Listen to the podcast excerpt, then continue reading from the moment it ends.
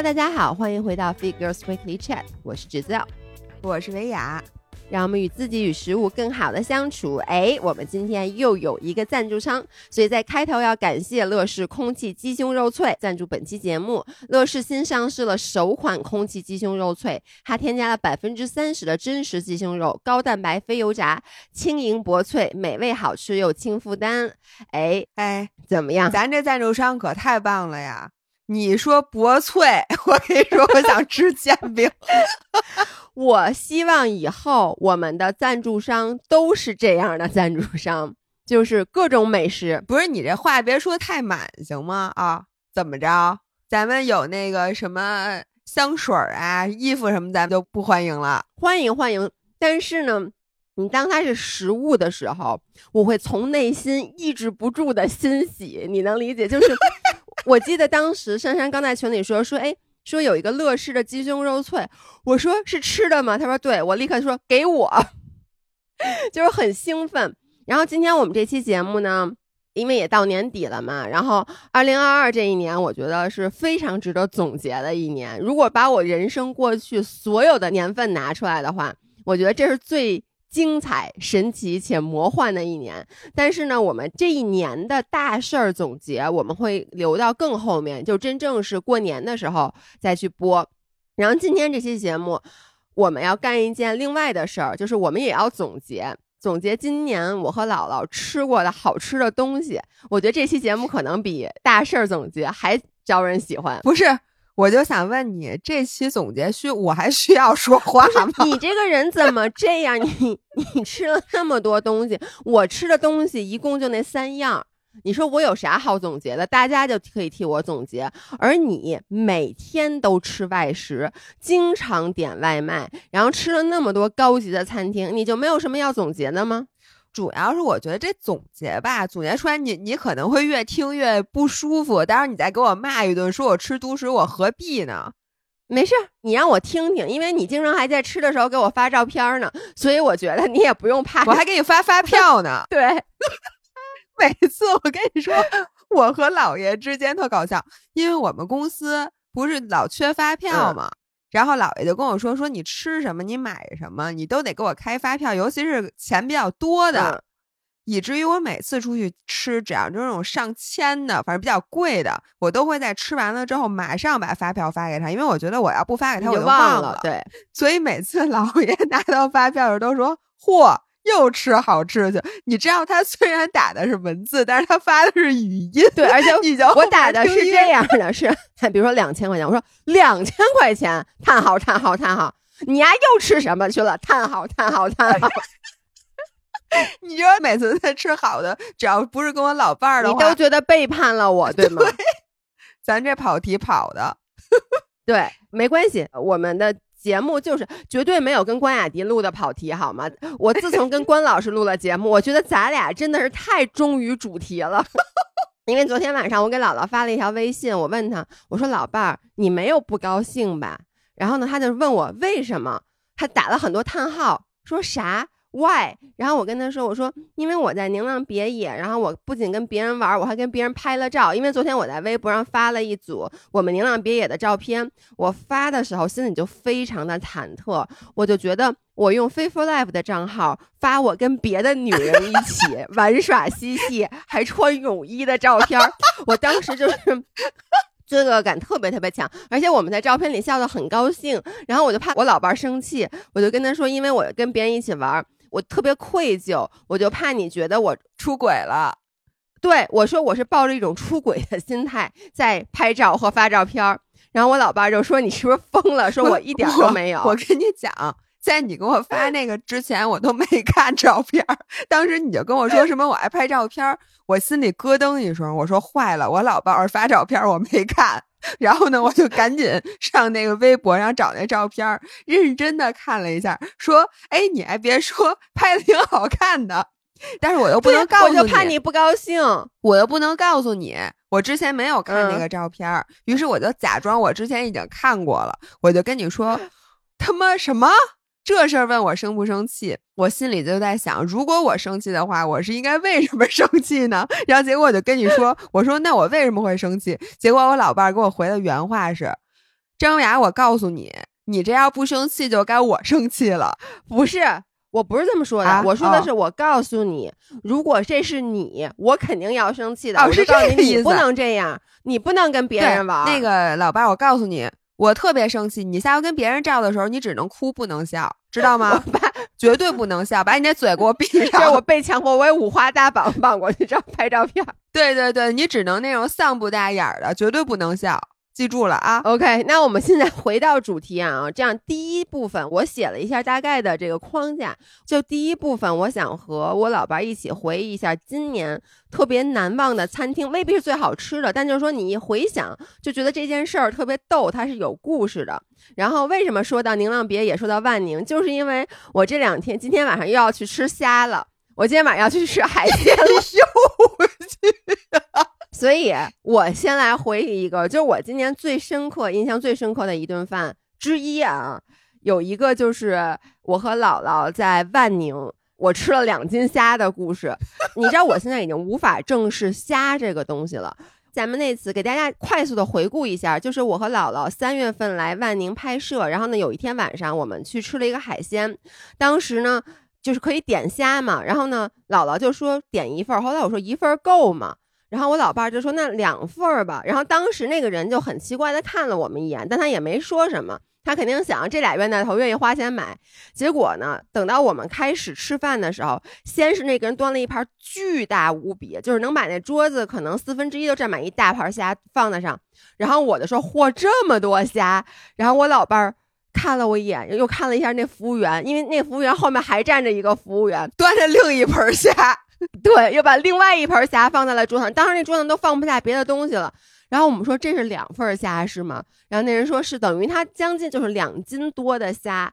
然后我老伴儿就说肯定吃不完。我当时就跟我老爸说，我的原话是：老伴儿你放心，有我呢，我都给你吃了，绝对不我中间插一。句啊，主要是我曾经试图站起来跟人家去吵架，对我就跟那给我点菜那服务员说：“我说你看，我们就两个人，而且是两个女孩儿。我点菜的时候，你觉得我们俩有可能能吃完这么多东西吗？就那意思就是说，不可能有两个地球上的人类能吃完，因为它不光有两盘虾，对，还有乱七八糟的所有的海鲜，我们基本全都点了。大嗯家应该也在微博上见过那张照片，你们知道那有多少？你说我吵架吵对不对？对结果呢，人家就没说话。我说那你得给我退，说你要不然这样我肯定吃不完。我说你那个菜都做了吗？人家说都做了。我说那好，你给我听好了，我告诉你，如果五分钟之内这些菜没上来，我就给你退了。结果三分钟就全上来了。上了满满一桌子。我当时一边吃饭一边生气，心想你们这上菜速度可是真够快的。我说那这怎么办？吃不完。结果我老伴儿当时就跟我说了一句，我觉得是我今年听过的最仗义的话，就最解气你有没有看到我站在那儿就觉得我有我有一种英雄的感觉，就英雄气我？觉得就是你，你知道给人我来拯救世界的就是安全感。你知道安全感这个词 就是给当时坐在那儿的你设计的。就我老伴儿直接跟我把手套一戴，一次性那手套，我老伴儿一边戴手套一边跟我说：“吃啊，放心吃。今天你老伴儿我全给你吃了，你信不信？” 然后，哎，那顿饭你知道你印象为什么非常深刻吗？嗯因为一般的饭呀，你吃的只是饭而已。嗯，但是那顿饭呢，你学习了一个对你终生受益的技能，就是使用一次性手套吃饭。我觉得不是，我觉得那顿饭为什么让我印象深刻？先给大家说一下，我把那个所有的虾都吃了，而且在还剩那么七八只虾的时候，我看了一眼我老伴儿，我说可能有点不够，然后我老伴儿跟我说，那咱们也不能点了，说咱们下去吃别的，咱也不能在这家餐厅再点菜了。我说老伴儿，你给我把你那眼睛看我，你不许看那服务员，你不许看他。说要不然咱就啪啪打脸。我老伴儿当时准备看着那服务员这意思叫服务员菜单，你再拿过来，我再加一盘儿。我其实当时是想加一点别，不是要加一盘虾，而是我觉得没吃饱，所以我要加别的东西。然后这顿饭印象深刻，就是因为在那顿饭中，我学习到了一个道理，就是海鲜是虚的，海鲜可以吃 很多很多很多，但吃多少海鲜，physically 我都不可能饱。mentally 更不可能饱了，就总觉得有点缺失，你知道吗？所以侯世阳，你能不能答应我一件事儿？嗯，以后每次吃虾的时候都点点饭。不是，以后在咱们经济并没有那么富裕，没有嗯。赚很多钱，或者你比较饿，或者呢是这个海鲜的单价比较贵的时候，嗯，请你就克制你自己，再点点儿什么椰子饭呀、蒸饺啊、面条啊、这类能让你吃饱的食物。而且我跟你说，你发现没有？我不爱吃贵的海鲜，我就爱吃虾。别的海鲜我虾挺贵的，你不要吃那个辣炒花蛤，那更便宜。不，但辣炒花蛤我得吃十盆，辣炒花蛤更虚啊，姐们儿，那哪儿有东西？我印象中辣炒花蛤吃之前和吃之后。这是没有区别的，它本来那盘儿里有多少东西，你吃完了它还是那么多东西，因为那壳儿你都吐在那盘儿里了。那倒也是，辣炒花蛤和蛏子这种东西，对于我来说，它连葡萄干儿都不如，就就是它之虚，简直它就不能叫自己食物，你知道吗？我觉得你说的也不无道理，并且呢，你的实力已经印证了这一切。对，所以我现在啊、你知道，我后来每一次吃虾的时候，我现在已经知道我能量在哪儿量级在哪儿了。然后呢，我每一次吃虾的时候，我都会说，就在别人点的时候，我就告诉他不够。然后别人就不信，我说我告诉你肯定不够，因为我一个人能吃两斤虾。你就把那张照片拿出来给他看看，你说这看见没，有？画面触及的地方，那个都是都是我吃的。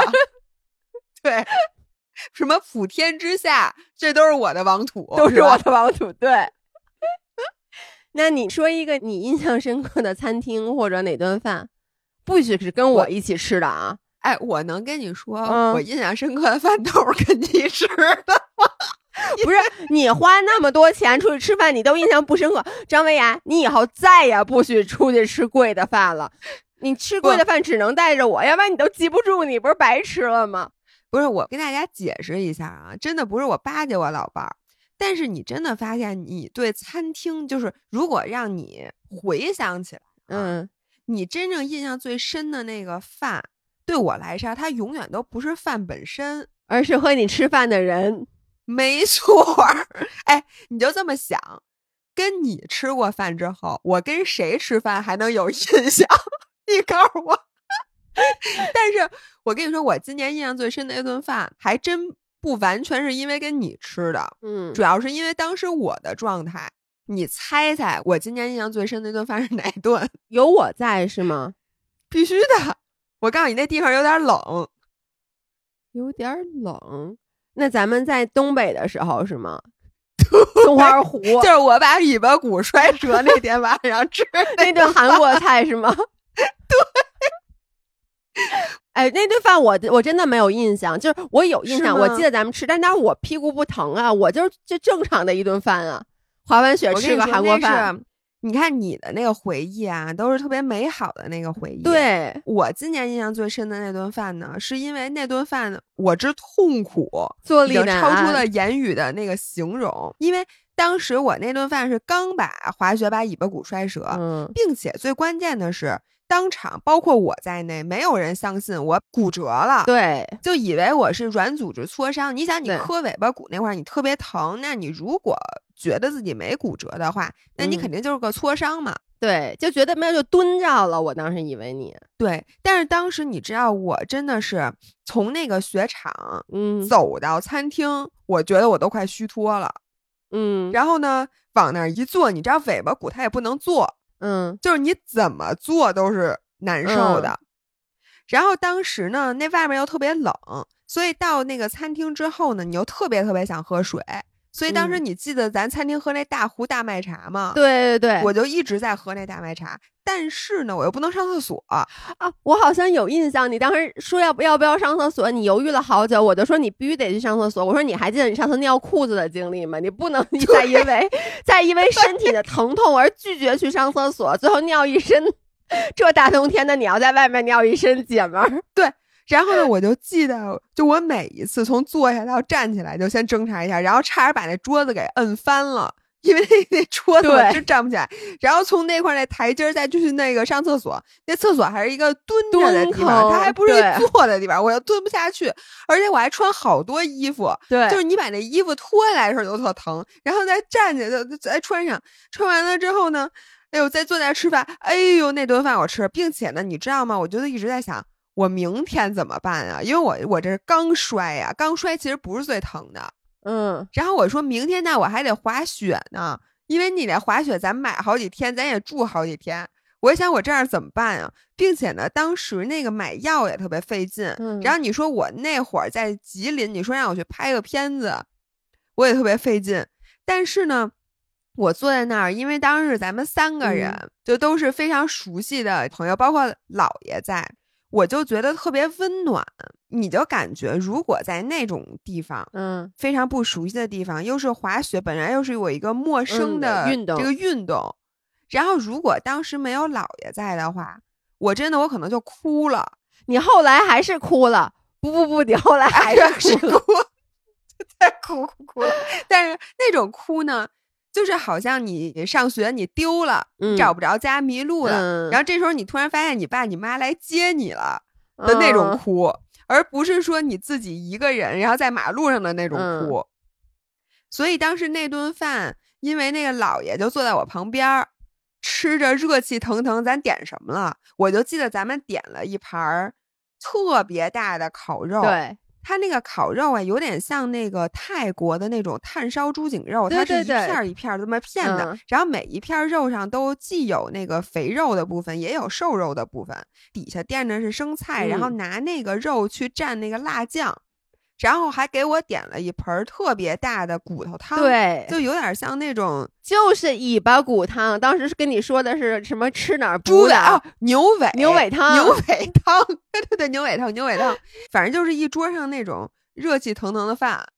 然后姥爷在我旁边呢，吃特别香，然后跟我讲说说啊，你说你这没事儿什么的，说那个明天接着滑，然后说如果实在不行的话，明天我带你去这个医院或者带你去哪个医院。所以那顿饭我就是既是无比痛苦，痛苦值达到了十分，但是又是呢深深的感受到了就是一家人的温温暖。对，所以那顿饭我不知道为什么我印象巨深无比。OK，这我真的没想到。但你要现在说，我印象最深的就是你上完厕所回来，真的就眼睛里噙着泪跟我说。说那个厕所是蹲坑，说我 我蹲不下去。我现在想想，如果你当时是尾椎骨骨折了，然后你要是你蹲下去的话，确实有点像满清十大酷刑。对，然后你记得我为什么对那餐厅也特别深吗？嗯，因为那一趟咱们经历了太多。然后你记得吗？就先是我把尾巴骨摔折了，咱们晚上在那餐厅吃的。对，后来不是那餐厅，但是也是在松花湖，就是咱们想逃跑，说要封城了，逃跑到机场，发现人家不收咱们，嗯，回来还是吃的是那家，是那家吗？我怎么觉得是另外一家呀？那是那家咱们还去对面看板子，看那个固定器来着哦。，对对对，等于到机场没走成，嗯，然后大晚上我们又回来了，换了一个酒店，花了两个小时，机场一游，然后又回来。对，然后又到那儿吃，对，然后那个心境就完全完全不一样了。更不好了。但是那天晚上咱挺踏实的，说行，那咱既然来了，那咱们就准备在这儿住一个月。然后我张克平那名字不就这么来的吗？嗯，说我现在开始考虑，我到底是走刻华这条路，还是走那个平平花这条路了。我这回这一个月就在松花湖，我得把这滑雪整明白了，我再回去。然后咱们后来在松花湖最后吃那顿肯德基，就咱们最后逃跑的那次。然后一边吃着肯德基，一边脑子完全没有在想肯德基的事儿。我觉得是我今年最慌乱的一顿。食如嚼蜡。咱们当时在那，就是一边吃，然后一边就说。咱们到底走不走？现在说现在要走，高速已经封路了，咱怎么走？那整个肯德基里所有人，跟大家说，当时肯德基里坐很多人都是学友，然后都是当时在做一个决定，是说我如果觉得疫情不会起来，我就按照原计划滑雪，或者我们现在就逃跑。然后我们这桌在那商量呢，突然有个女孩就钻过来说：“哎，你们是要走吗？”说：“哎，你们现在听到什么信儿了吗？”说：“我听到的谁谁谁跟我说哪儿哪儿已经不能走了。”就当时整个那个肯德基像一个学友的大家庭，你知道吗？对，因为平时的肯德基就是熙熙攘攘，大家虽然都离得很近，但大家的心很远，就是自己干自己的。但是突然就是那一天，就是那一刻，肯德基里的所有人就像快闪行动一下，顺便变成了一桌人，对，大家都在一起一起商量什么。然后我和姥爷在那儿开始分工，就说我现在立刻去查一下什么机票，你立刻给什么机场打电话。对，但是我咱们是怎么着？我去找车。对，反正就是分工非常明确，然后一拍即合，然后跟在场所有的这些其他人，大家都达成了默契。所以你别说，就是现在那些痛苦和特别荒诞的事情都过去以后，你突然觉得我真的挺感谢，就是今年的那些所有特别荒诞的事情，其实我都是跟你一起经历的。对，哎咱们还真是。就好像是一起扛过枪的战友，就是你不觉得经过今年，咱们俩的感情又近了一步？因为咱们一起经历了很多件大事儿的考验，包括咱俩流浪的日子。对，OK，那我说一个高兴一点的饭，其实这饭都是跟罗京和张林一起吃的，尤其是罗京，就是。其实是几顿饭啊，但是我跟大家说，我是一个很难找到一个跟我势均力敌的饭搭子的人。基本上跟所有人吃饭，大家都吃不过我，吃不过我表现在第一，吃的不如我多；第二，更重要的，吃的不如我香。一般都是像姥姥这种人，就是他自己吃饭没那么香，他跟我吃饭，他沾我的光。包括我给大家讲过，小时候就是幼儿园还是什么的。家长都特别喜欢让他们的小孩跟我一起吃饭，因为小朋友只要跟我一起吃饭，就容易抢着吃，自己吃饭就不好好吃饭。然后我就遇到了罗京，罗京是一个你们俩干嘛？高山流水，我们罗京从亮到香的程度，跟我真的势均力敌的人。我第一次跟罗京吃饭，我就感受到了我们两个之间微妙的那种两个人在微微较量，同时又很钦佩对方的那种。那种 chemistry 你知道吗？然后呢，我印象最深的是几件事。第一是我跟罗京吃的最香的一顿饭，是当时我们是不是贵州那顿？还真不是，贵州那顿嘛也香，就是我们去贵州骑车上吃那个黑山猪肉猪肉饭。对，但也跟骑车相关。是有一次我姥爷公，然后张林和罗京，我们四个一起骑车。骑了一整天，然后呢，骑到晚上都没吃饭，特别特别饿。然后我们就骑完了以后，在五环边上，我们叫了一辆货拉拉，就把我们的车都拉回去嘛。然后当时在货拉拉上，每个人都饿的那种都不行了。然后我们就说晚上要一起吃春饼，这些故事我讲过。然后当时罗京点着春饼，突然一下把手机往大腿上一扣，说：“咱们做一个约定怎么样？”我以为他要说什么呢？他说。咱们在这春饼之前，谁都不许吃东西。咱们就让这个春饼的价值发挥到最大，让这个春饼的香发挥到最大。我都想了，我到家要先拆一什么东西吃。结果后来我们就答应他了。哎，我插一句啊，就是他说的这个要求，嗯，这个要求就不是一般人能提出来的。这就说明，你知道罗京，嗯，他对食物的那个热爱的那个劲儿，其实跟你是有相似之处的。对。你知道吗？如果他跟我说这句话，说你能不能答应我一件事儿，姐们，就是咱们今天晚上在吃春饼之前，咱们什么都不吃。对我都不能理解，我就会问他为啥呀？就是你不想 ruin 这个春，就是当你特别特别饿的时候，然后你又吃到的你，我觉得人生，哎呀，我他妈现在好激动，人生。最幸福的事儿，真的就对于我来说，排在 top top top 最幸福的一件事儿，就是在你特别特别特别饿的时候，你吃到的你最想吃的食物。我跟你说，那我真的立刻当场死都行，就是那种幸福的感觉。不是洞房花烛夜和金榜题名时吗？那有什么吗？那那不重要。我跟你说，最重要的就是不重要。对，就是如果说你吃自己爱吃的食物，of course 你是幸福的。但如果那个时候你没有那么饥饿，你就会无法把它的这个味道和香发挥到百分之百。但是我觉得人生最痛苦的事儿是什么？人生最痛苦的事儿就是在你特别特别饿的时候，你吃到了一。一个你不爱吃或者不好吃的食物，或者是在你吃到这个特别特别爱生人生挚爱的食物的时候，你不饿，对，或者说你没有胃口。所以当罗京那么一说，我虽然心里很不情愿，但我觉得这事儿能成。然后呢，那天晚上我们每个人吃了至少六张春饼，而且我们吃这春饼。不是小春饼，南方的听众可能不知道，因为那天我还给他们讲，就是我们这个有南方的室友不就没听说过，是那种特别大的那种春饼，我们在里面卷，跟大家讲讲卷肘子肉、京酱肉丝、酸菜、豆芽儿、韭黄，然后就是塞得满满的，然后就到那个春饼都卷不上。啊，还有最重要的摊鸡蛋，我来给大家补充一下，就是我们说的那个其实是北方的那种春饼。对。那个春饼的直径大概，我觉得得有个十五厘米，反正就巨大一张。它不是那种大家想的那种小吃烤鸭那小小春饼的直径，大概也就七八厘米。那张大的春饼的直径是它的一倍。对，所以大家想，老爷说的是这种春饼，而且那个饼啊特别韧，它特别香，你嚼的时候它它叫金饼。对，而且它这个饼呢是。它是那个两张，其实两张是在那个正反面的，对，它是一起烙的，所以呢，外面是那种焦焦的，然后里面呢是那种软乎的，对对，然后它还让上面刷了油，其实对，反正是很有讲究的，非常非常筋道。反正那天晚上就是。真的吃到我到最后，哎呦，那个第一口咬下去，我永远都记得那一刻我的幸福感。那个在我人生的高光时刻里，绝对能排进前十。然后我们一吃，那油就顺着胳膊都流到胳肢窝了，就是那种那 种幸福的感觉。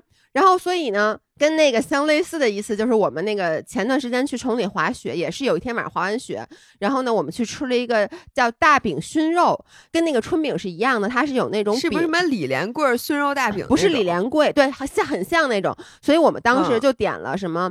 因为当时我们跟好多人，小豪啊、帆哥什么一起，然后当时小豪点的是什么四份肘子肉、四份牛肉，然后什么就点了一大堆肉，然后那是因为我们那天人挺多的，可能大概是七八个人做了一个大转桌，然后呢，我跟你说啊，他们就是不了解罗京，我们做的顺序是什么？是张琳。罗京，我老爷公，然后才是小豪，然后那个帆哥是一农的老公和另外的人，所以他上菜是从罗京那儿开始上大转 桌。我。我们反正吃的情况跟那天吃春饼一样，就是我们每一张饼都塞满了肉，那肉都吐了。大家想象一下，因为那天我们最爱吃那饼是它是一像一个口袋一样，它是两好几层嘛，你把中间给捅漏了。那我知道那个饼是一个长方形的，对，长方形，长方形其中的一个长边是开的那个口，对，然后那里面有好几层饼，你可以把那个饼往里捅一捅，对，然后往里加肉。对，然后呢，我们每一张饼，就是我呀，罗青章那个饼都吐了，你们你们想象一下，就是那个边儿上都已经破裂了，撑爆了。反正那顿饭吃完，我都没有什么印象。我为什么印象深？是后来那个 见到了一农。一农和帆哥一起，然后一农就跟我说：“说你知道吗？帆哥刚才接上我说，这一路几个小时就在说一句话：老爷和罗京能吃啊！说他们俩怎么这么能吃？说那天我们点了好多好多的肉，说一开始前面几轮到我们这儿我都没见着肉，就是因为那个菜是从罗京那儿上的。因为张琳怀孕了，吃也多，经过了罗京、张琳我和老爷公，真的到他们俩那个盘子。”里面只剩一点渣渣，就真的只剩一点肉汁儿，所以他们就不停的加，不停的加，每次还是先经过我们，然后就导致前面的几轮他们都没见过肉，就手里端着一张饼，然后就不知道加什么，说直到最后我们几个都吃饱了，他们又加了半斤肉，才终于吃着。哎，你这件事让我想起罗京另外一个著名的故事，我记得咱们在音频里也讲过，就是咱们当时去贵州骑车。吃的那最后一顿，你记得罗京当时说了一个非常经典的话吗？对我们其他的人都去爬了山，然后在车上颠荡了一整天，然后特别特别特别的饿。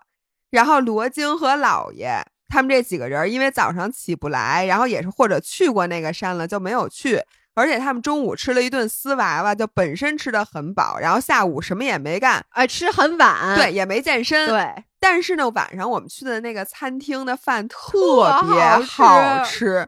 这时候，所有的人就像他们平时的表现一样，就开始抢饭，然后像石哥什么的，就把那汁儿拌着米饭什么的。但是这个时候，罗京什么都吃不下。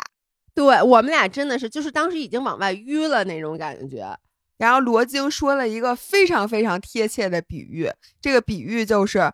我现在看着大家吃饭那么香，但是我吃不下去的感受，就好像我现在坐在轮椅上，然后没有办法动，我就亲眼看着我的老伴儿去跟别的老头儿跳舞的那个感觉，真的就是你看，这是不是人生最痛苦的事儿？就是是是是。OK，那这样我们这个说完了餐厅，咱们再总结一下今年不一定是最好吃的啊，让你印象最为深刻的零食。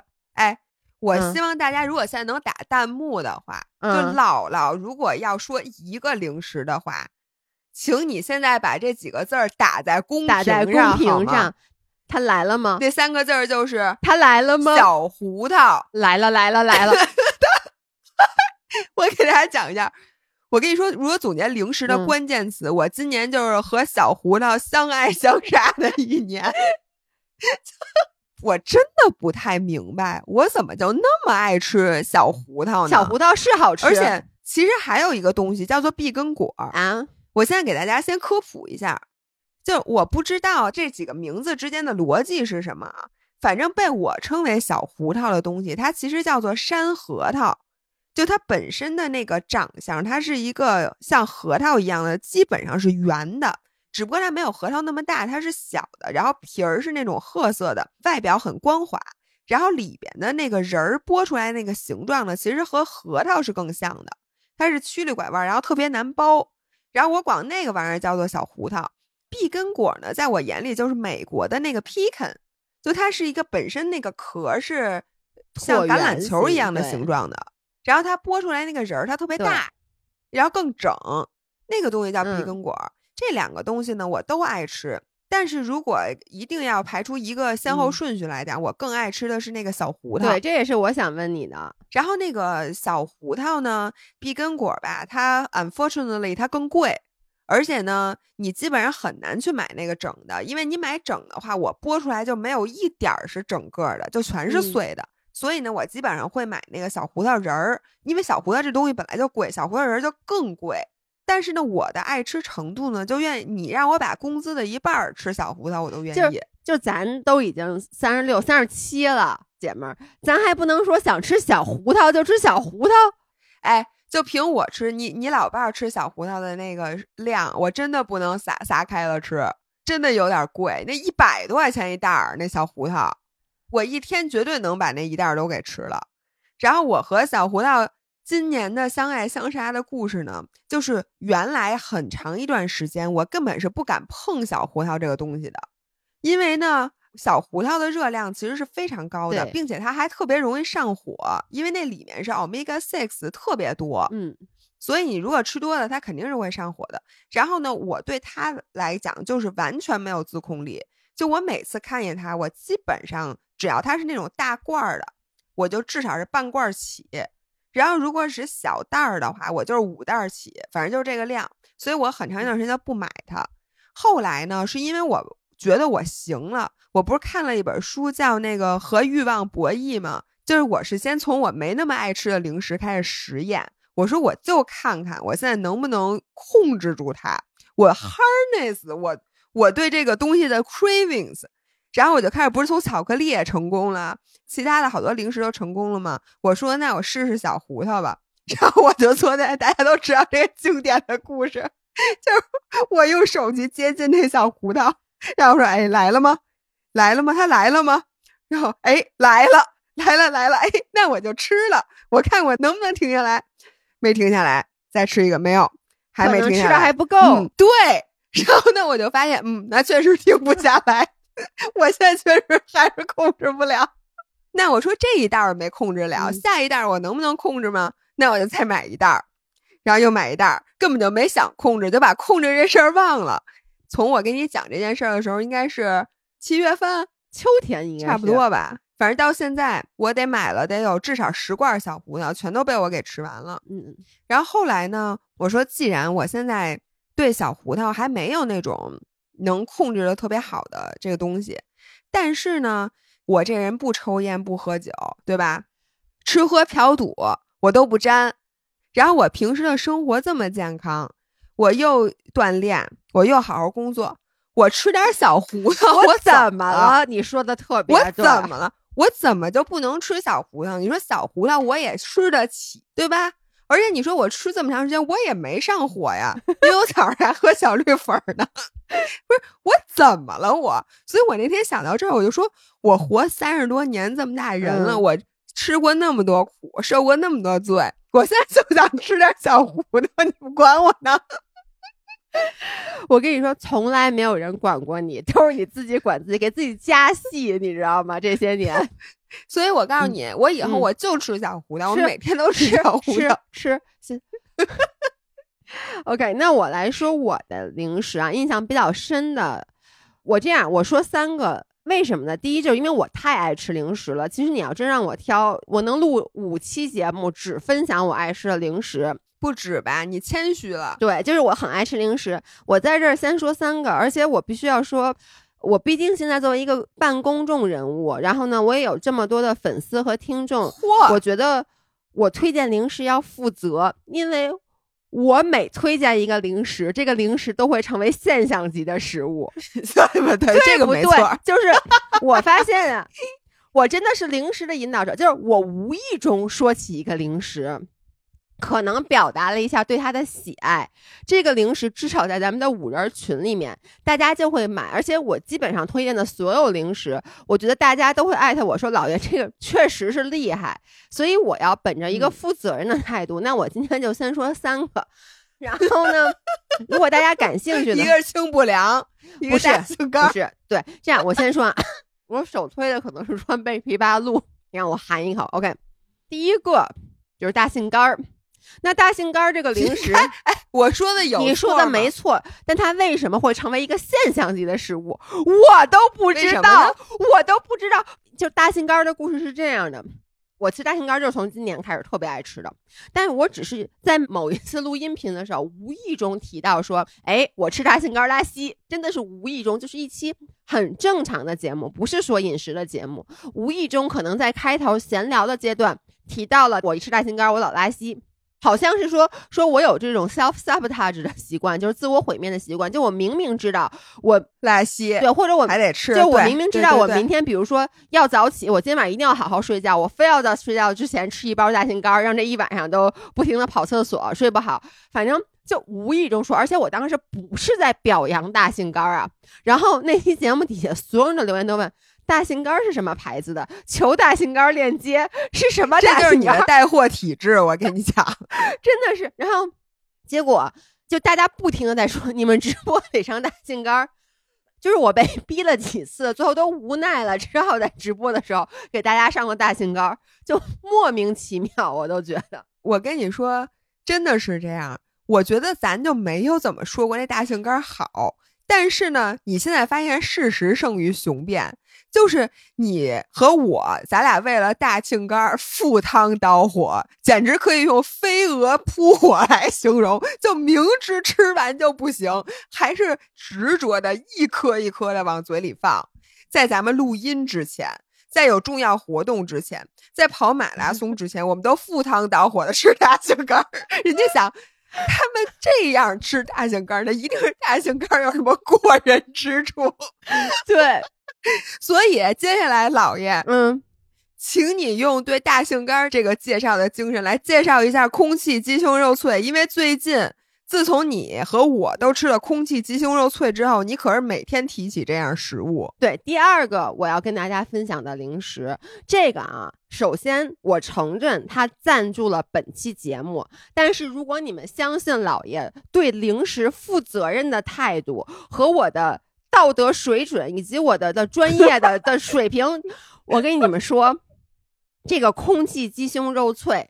它是非常好吃的，好吃到这样。我先说它有多好吃啊，就是那天我是参加一个它乐视和超级星星的活动，去尝到了这个鸡胸肉碎。然后当时那个负责人就跟我说，说这个零食啊，第一它是一个地域性的零食，就是它只在华东地区、上海和无锡的山姆店有，所以当时在现场那桌子上不是摆了一些吗？就摆了那一些，然后给每一个当时去参加活动的人就给了两包。然后最后走的时候，我就说我能再多拿几包吗？人说你只能再拿三包。然后我就特别不要脸，我说我必须得拿四包，因为它是两个口味儿的，哎它得这个平衡。你好像录到视频里，我们都看见了。我说它得平衡。那你说你有两个口味儿，你让我拿三包，我对不起谁好呢？是不是？就是你这样很难很难平衡两个口味儿他们的感受，你知道吗？你说我多拿一包原味儿的，原味儿就该跟那多得罪人啊，是吧对，？就原味儿就该跟那个只烤鸡肉味儿说，你看，你看，你看，我更好吃，我卖更好。所以我当时就特别不要脸，就我真的就是抓起四包，我就说那我就拿四包。然后呢，再加上他本来给那购物袋里面有两包，这有六包。我那天晚上应该去找姥姥，不是看球吗？然后去之前我问了一下姥姥，我说你那儿有吗？她说有两包。我说哦，我说那我就不带了。她的原话是，她说那你多带几包，你不是还要拍吗？我说两包够了。其实我就是有点舍不得给你拿，哎，你觉得我不知道吗？我认识你这么多年，因为你知道我是怎么把他们带到万宁的吗？我把那六包整整齐齐的你把他带万宁去啊了，而且我当时是把他们，因为我不是一个大行李箱，我的行李箱已经装的非常非常满了。我把那六包鸡胸肉脆整整齐齐的平铺在了最面儿最，面儿上，那不都得压碎了？没压碎，因为我把它平铺在了那面儿上。在之前我还跟那个一农他们说，我说又给你们带一个特好吃的东西。你知道，在宁浪别野，我是一个就是零食的神。就是我是零食的标杆儿，他们经常胡乱买零食，买零食都特别难吃。那天悠悠买一什么东西，然后我们吃一口，然后悠悠就说这袋儿可以扔了。只有我，我带来宁浪别野的每一样零食都成为了一个风气，都成为了一个传说。成为了一个现象级的东西。比如说，我之前带来了什么那个空心山楂，大家觉得很好吃。我上次买了那个你们家那边特别好那高亢牛牛肉干儿，高坑高坑，是叫高坑高牛肉，亢牛肉干，叫高亢还是叫高坑，高坑牛肉？哇塞，他们就说啊牛肉干儿一般。结果他们就吃的那叫一个爱吃，包括之前还我还带过 popcorners 来，因为你知道吗？之前就宁浪别野的剩下三个人，他们是从来不吃零食的，他们不爱吃零食，所以呢，我第一次带了一些什么 popcorners 给他们吃，他们都惊呆了，说零食怎么这么好吃？于是他们就开始自己不停的买。然后这次这个鸡胸肉脆也是我带来那天晚上给他们吃，真的是觉得巨好吃。但是当然了，我能跟你说，我干了一件事儿，因为我就六包，我就只拿了两包放在外面，我把剩下四包给塞到了其他的零食的背后，就我觉得他们看不见。对，你别给忘了自己。我不会忘的，我每天都吃一包，现在只剩一包了。哟，那怎么办呢？还买不着了。我前天试图买一些寄过来的时候已经断货了，然后我给大家说一下这是什么吃的啊？空气鸡胸肉碎，其实啊，它像什么？大家如果吃过那个米酥，就是 rice cracker 或者 rice crispy。因为它用了百分之三十的真实的鸡胸肉，但是之前我吃到的所有的米酥它都是甜的，但这个是咸口的，所以我就觉得，哎，这个零食就很新颖，而且它有两个口味嘛，就炙烤鸡肉味儿和原味儿，两个都非常好吃。它这个质感啊，吃到嘴里是那种薄脆、很香很脆的口感，我非常喜欢就是这种口感的零食，因为我觉得它比那个普通零食这种口感更加丰富。因为刚才我说它里面还有那种鸡胸肉粒嘛，哎，所以吃起来就是那种又轻盈又酥脆，而且完全不觉得腻，就没有牺牲零食的好吃和口感。反正我就特别特别喜欢。对，其实我和姥爷都更喜欢这种口感，并且呢，主要是它吃到嘴里也没有油，手上也没有油，对，然后你就觉得这个东西其实你是吃完了之后不会特别难受。对，而且这个是空气烘焙、非油炸的，所以吃在嘴里它不会很油，所以从内到外整个就是那种轻负担的感觉。吃完以后手上不会有满手油，但是手上特别香。我每次吃完以后都会嘬那个手指头，哎我现在直咽口水，巨好吃。就第一，它一点都没牺牲口感，对就你觉得你吃的还是一个零食。对，而且是碳水的零食。对，就因为有的健康零食它确实很健康，但是它不嗯好吃。对，我觉得不好吃的零食它就不配叫零食，因为你完全可以不吃，它不是一个刚需。那你说你吃它干嘛呢？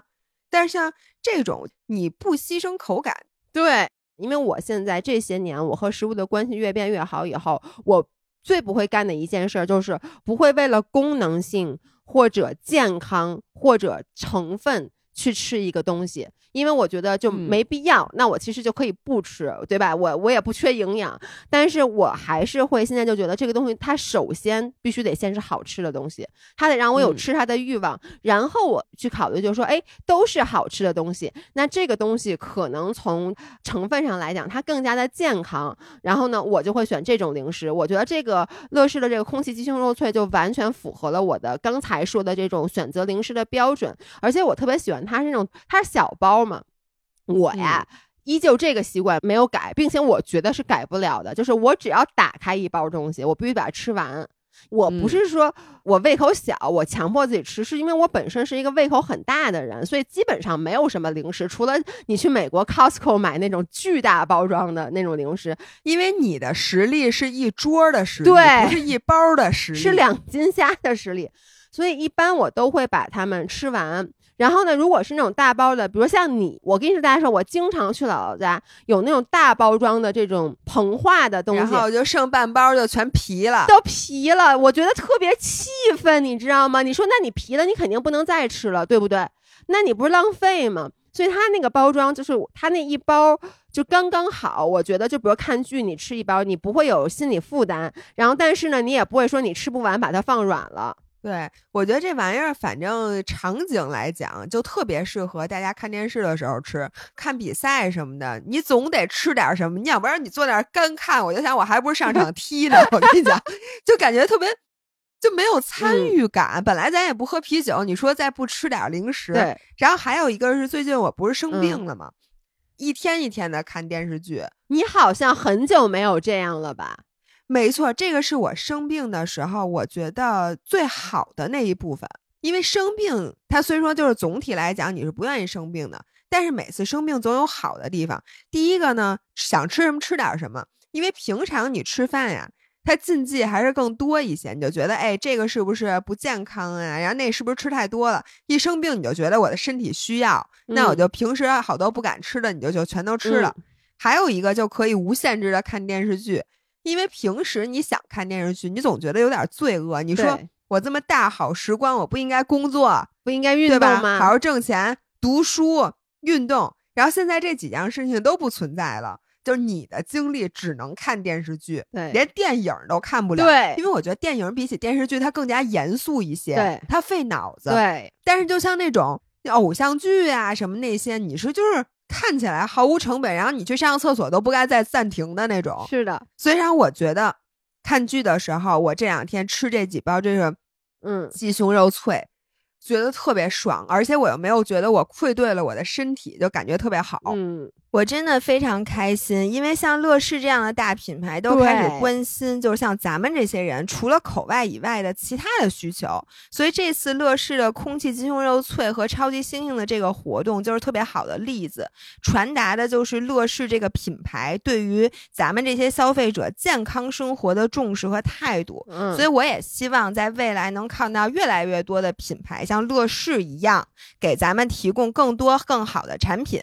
我其实也是有特别大的感触，因为咱们之前在节目里其实很多次的表达，包括像你看啊，就是无糖的饮料，我就说十十年前我刚回国的时候很难找到无糖的饮料，然后但现在无糖的饮料的种类有那么多，而且不再是因为一开始无糖饮料刚有的时候都是一些小品牌，现在所有的大品牌都开始出这种更加健康的零食、更加健康的饮料，我就觉得他们终于看到了像我们这一类人群。对这个食物的需求是什么？我这个特别感动。对，包括之前我去参加那个超级星星的活动，因为超级星年去的其实主要都是他们本身的会员，然后我们还聊天儿，就是聊平时吃什么呀之类的。然后我就觉得现在的这个女生跟之前的人，他们对于那个食物，就是跟咱们当年刚减肥的时候，对于食物的需求真的不一样了，就看法也不一样哎，还真是。你还记得咱们当时开始减肥的时候，就对热量看得特别特别重，特别特别关注成分表，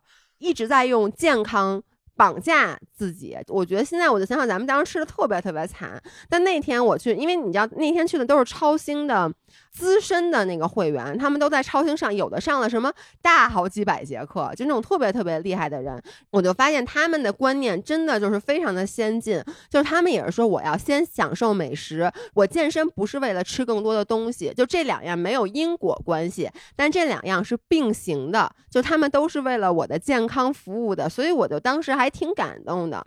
就有的女生，她们是练的特别特别的好，但是不是传统意义上大家对女性那种说你要特别苗条、特别瘦的那种好看，她们真的就练得非常非常健美，所以我就特别感动，我就觉得现在的那些女生真的不再像咱们当年那样，就是很被外貌绑架，就特别开心。对。太好了！我希望大家以后越来越少的人走咱们的这个弯路。我觉得现在大家这个路是比咱们那会儿要强太多了。对，因为你知道那天我还干了一件事儿，就那天我还去吃了蟹黄鱼面，著名的当年我带着魔芋面去吃蟹黄面，把那蟹黄面都毁了的那个同一家店。那天我又去吃，点了一碗正常的面，嗯，是不是比魔芋面好吃吧？哇塞！要当时我和老爷公，我们两个人点了三碗面，我们俩把所有的面一点儿不剩，汁儿都吃得很干净，那种幸福的感觉，真的就是我完全没有去考虑那些乱七八糟的，我只专注了食物的味道。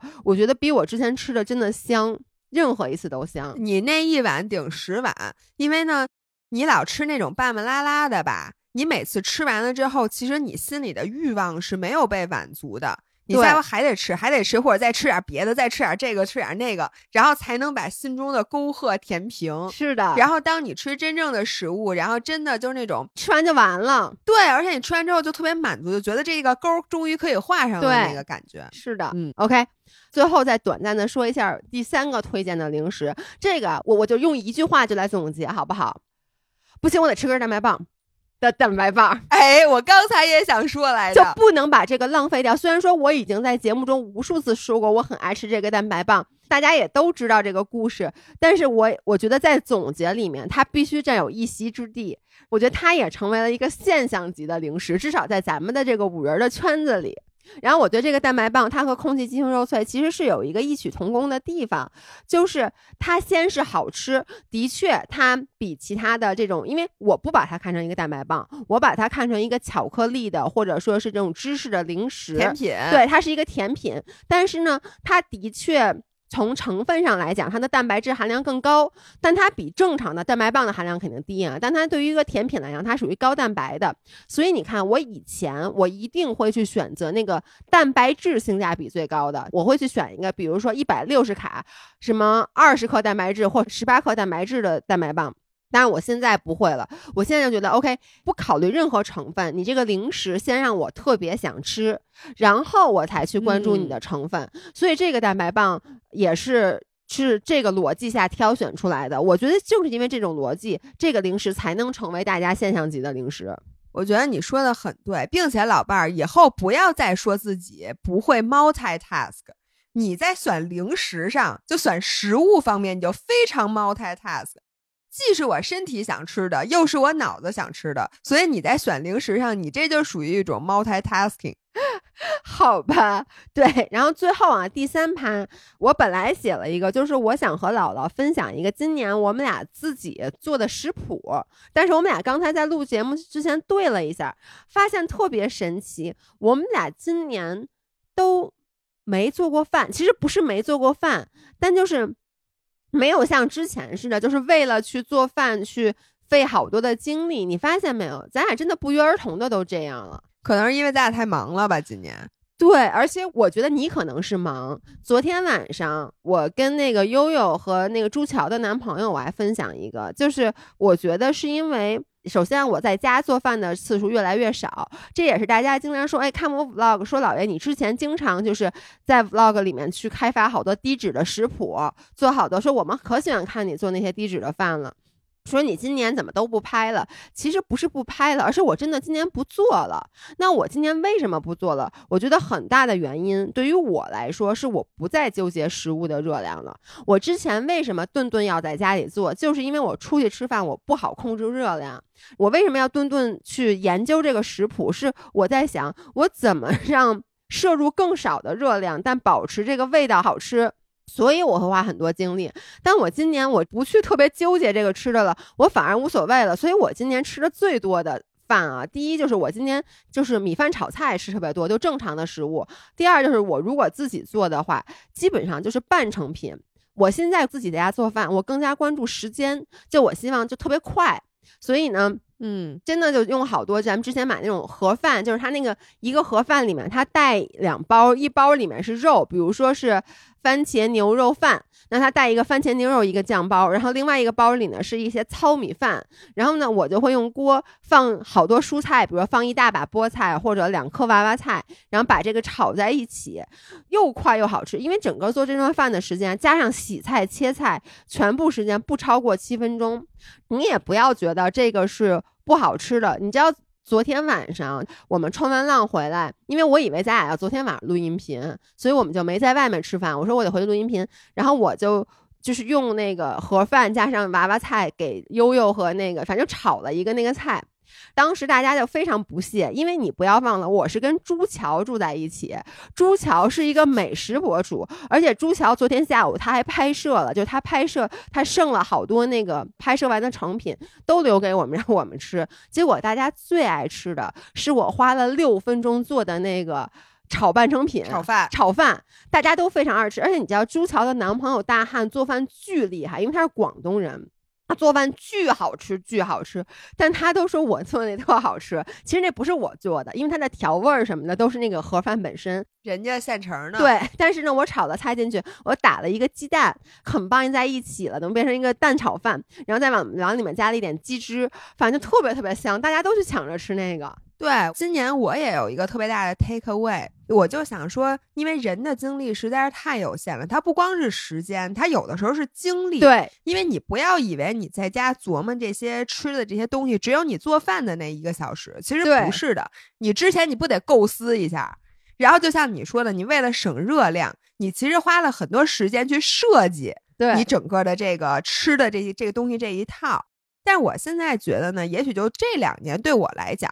这个精力和时间花在其他的地方，它是更值当的，我是更愿意的。那所以呢，我在吃这方面就稍微 compromise 一下，让我把更多的关注点放在我其他的兴趣和放在工作上面，我觉得是更值的。嗯，所以呢，我觉得这是咱俩今年的一个挺大的转变。对，OK，那今天就差不多到这儿。然后我希望大家在留言里面告诉我两个东西，一个是在这一年里。你有没有被姥姥姥爷影响，特别爱吃上什么食物？这是第一。第二就是你今年印象最深的，不管是一顿饭也好，一个餐厅也好，一个菜也好，一个零食也好，留言告诉我这两个。OK，那最后让我们再次感谢乐视空气鸡胸肉脆对本期节目的赞助，因为据说这个卖的特别好啊，所以大家赶紧去抢。那如果你在上海和无锡的话，可以去山姆超市线下买，或者去乐视的天猫官方旗舰店看看。希望现在还。有货，那最后大家在吃完之后和我们一起分享你吃完这个乐视鸡胸肉脆之后的感受和评价。OK，好的，那我们就下期节目再见，拜拜。下期再见，拜拜。